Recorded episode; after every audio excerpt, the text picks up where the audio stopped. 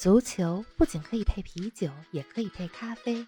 足球不只是感性欢呼，也有理性分析。足球不只有皇马、巴萨、梅西、C 罗，也有不为人知但值得歌颂的球队和球员。足球不只是九十分钟的体育比赛，可以贯通世间万象，纵横五洲四海。足球小世界，世界大球场，一杯咖啡的时间，陪你聊足球。但不止于足球。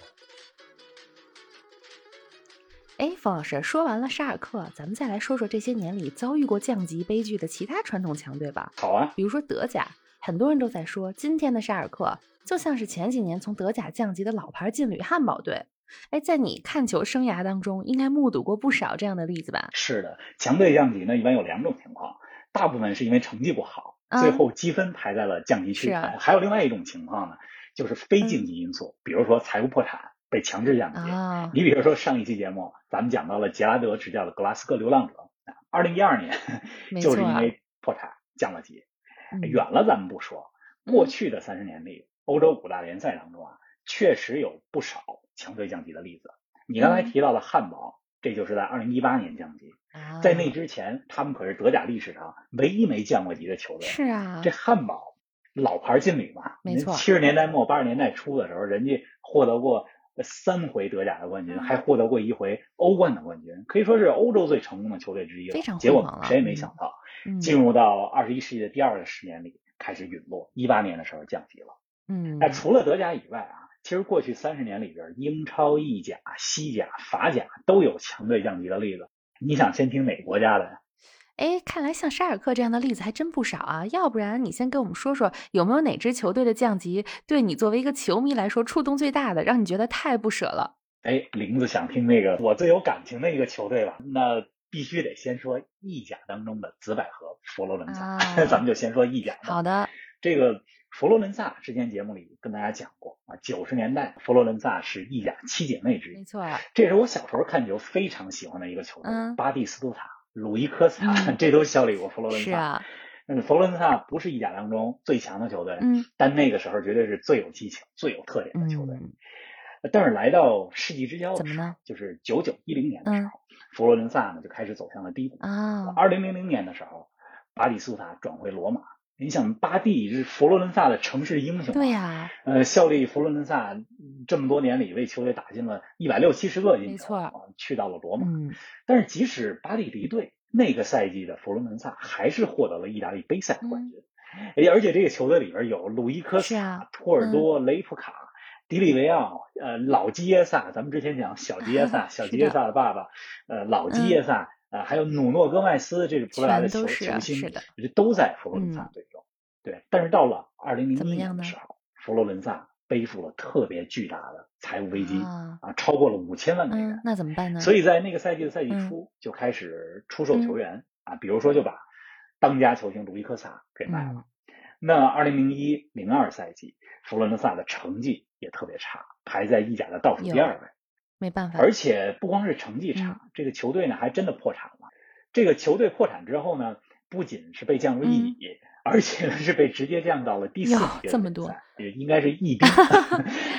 但是幸运的是呢，重组之后的佛罗伦萨没过两三年就回到了还很快，并且很快就重返强队行列当中。对你像零五到零六赛季，当时佛罗伦萨的前锋卢卡托尼还有弗雷这两个人组成的锋线，这是威力无穷。那个赛季啊，佛罗伦萨的积分其实是获得了意甲的第四，但是那个时候的意甲也是多事之秋。怎么说？因为当时意甲爆出来了这个假球事件啊，电话门，呃，佛罗伦萨呢也因此被扣掉了三十个积分。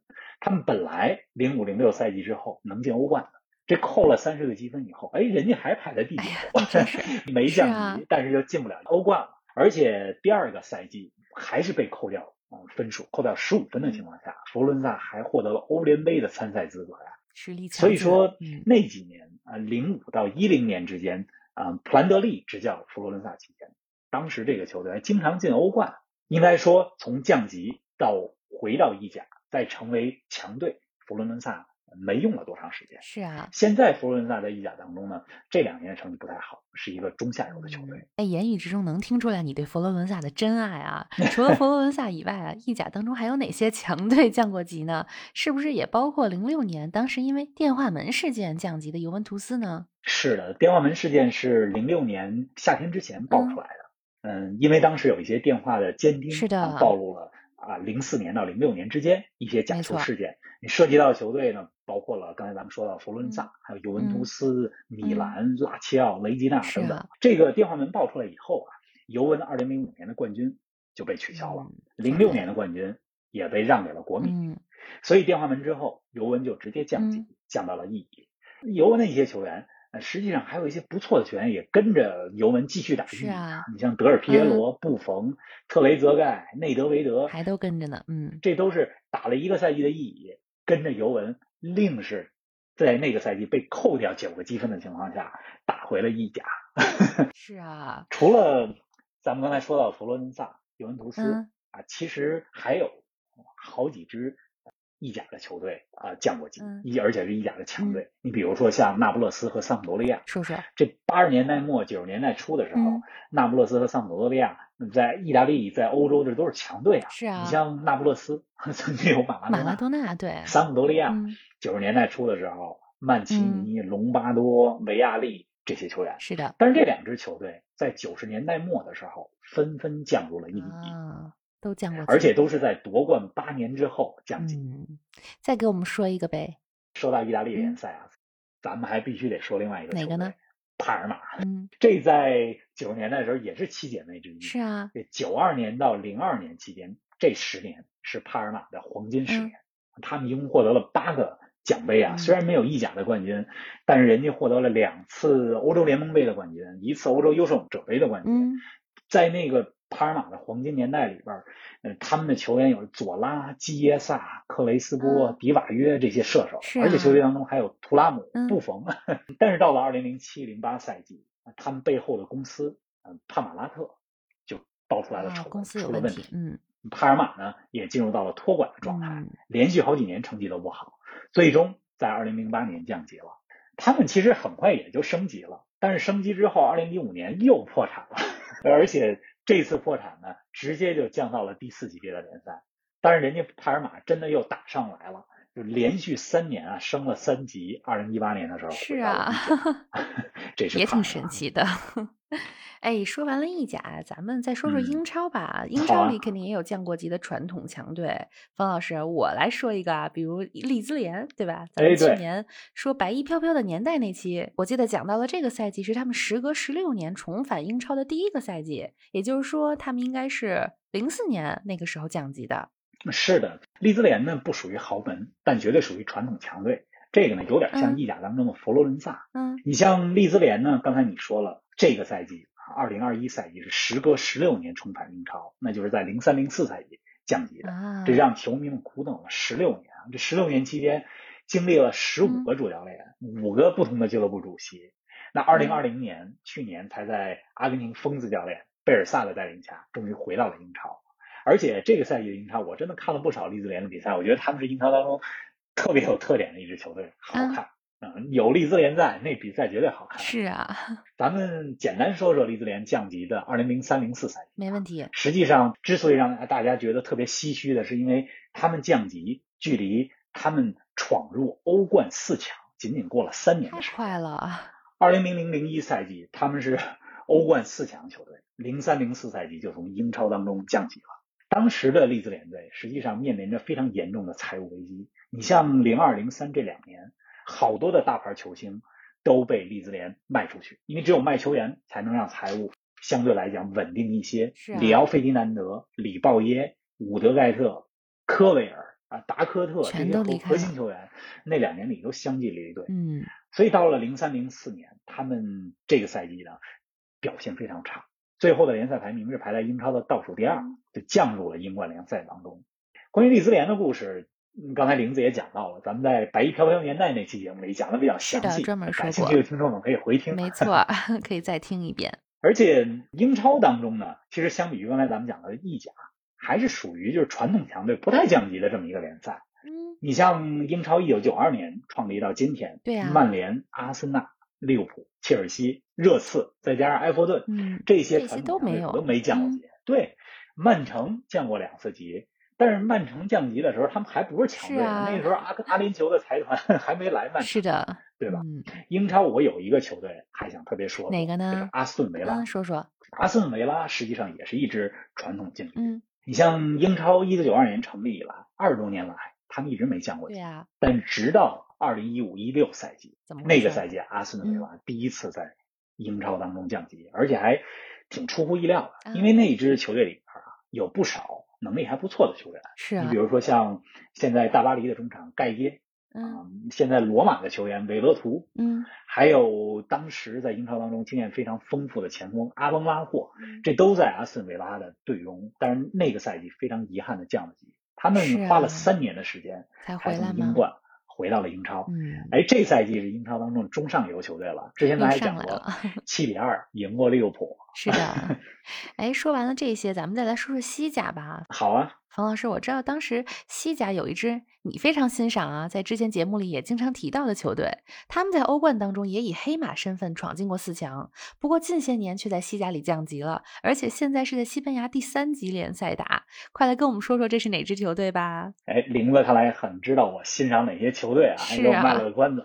那这个球队必须是超级拉科，嗯、拉克鲁尼亚。是的。在世纪之交的1999-2000赛季，拉克鲁尼亚获得了西甲的冠军，力压皇马、巴萨这些强队。而且在21世纪啊刚开始的时候，连续五个赛季打进了欧冠。零三零四赛季的时候，在欧冠当中上演了超级拉科的奇迹，他们打进了那个赛季的欧冠的半决赛啊，可是最后的四强球队之一。而且在八进四的比赛当中，他们淘汰的是。AC 米兰厉害，而且是怎么淘汰 AC 米兰的嗯？呢？首回合在米兰的圣西罗球场一比四输球，那大家都觉得哎米兰平汤晋级了。结果回到拉科鲁尼亚的主场，结果呢？拉克鲁尼亚四比零逆转 AC 米兰，翻回来了。嗯，而别忘了那支 AC 米兰是一个什么样的球队？那支 AC 米兰里边有着卡卡、皮尔洛、舍甫琴科、西多夫、啊、加图索。嗯马蒂马尔蒂尼、内斯塔还没说完呢，还有卡福这些球员的米兰，这拉科另是把米兰给淘汰了。嗯，而且那支拉科队中，嗯，其实没有超级巨星。是的，他们有的球员像潘迪亚尼、像瓦莱隆，这非常实用的球员，好用。嗯，但是就是这些球员在功勋主教练伊鲁埃塔的带领下，成为了一支非常强大的球队。嗯，组合的好。但是啊，到了二零一零一一赛季。拉科就不幸降入了西乙，在此后，也就是最近的这十年里边，其实两次升级成功，回到了西甲，但是两次又很快的降到了西乙。嗯，而且特别让人伤心的是，上个赛季他们打西乙的时候又降级了，所以现在他们是在西班牙的第三级别联赛踢球。这真希望这个超级拉科赶紧回到西甲。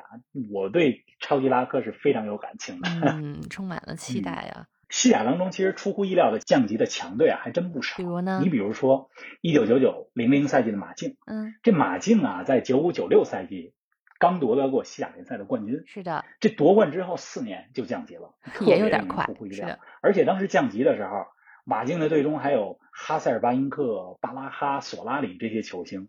不过他们那次降了级以后，很快也就回来了。而且这些年来，大家说到西甲的强队，一般都是皇马、巴萨之后就是马竞，是吧？保持那西甲当中其他降过级的球队，或者说在欧洲战场在西甲当中表现不错，获得过冠亚军的球队，后来但是没过几年就降级的球队，还包括了像阿拉维斯，嗯嗯，这阿拉维斯是零五零六年降的级，当时距离他们获得欧联杯的亚军也就过了五年。是的，还有零六零七赛季的皇家社会，嗯，这是在获得西甲亚军之后四年就降级了。这样的例子还在西班牙还挺多的，嗯。哎，刚刚咱们说了这四大联赛啊，再简单说说法甲。好啊。法甲当中，马赛这是一九九四年的时候因为假球事件降过级的一个强队。是的。呃，法甲的另外一个强队啊，摩纳哥，二零一零一赛季也降过级。所以马赛和摩纳哥这都是法甲劲旅，都降过级。因为时间关系，咱们就不展开了。将来有机会说法甲的时候，再跟大家专门说说马赛啊、摩纳哥啊这些球队。对，或者到时候专门说一期关于降级的这些故事。好啊，哎，咱们的节目又要到尾声了啊！这期节目咱们不仅讲了沙尔克零四，还带着大家回顾了佛罗伦萨、利兹联、超级拉科这些给我们带来过美好回忆的球队。节目最后，冯老师再来给我们说说未来一周值得大家重点关注的赛事吧。大家听到这期节目的时候，欧冠八强已经产生了，嗯，马上就要抽签了。是的，呃，所以特别期待欧冠的八进四的比赛。不过欧冠要到四月初才开打，嗯，接下来的这个周末。我最关注的是英格兰足总杯的两场四分之一决赛，啊曼联对莱斯特城，嗯，埃弗顿对曼城，这两场比赛我估计会非常感觉应该好看。哎，另外下礼拜国际比赛日要到来了，二零二二年卡塔尔世界杯的欧洲区预选赛也该开打了。啊我特别关注的是下礼拜四凌晨的两场球，土耳其对荷兰，哟，荷兰，法国对乌克兰。也是挺期待啊，有有你喜欢的曼联，又有喜欢的荷兰，我觉得下周你这个比赛看的要是精彩了。是的，咱们期待着下一期再给我们带来一个新的主题、新的内容，咱们不见不散，不见不散。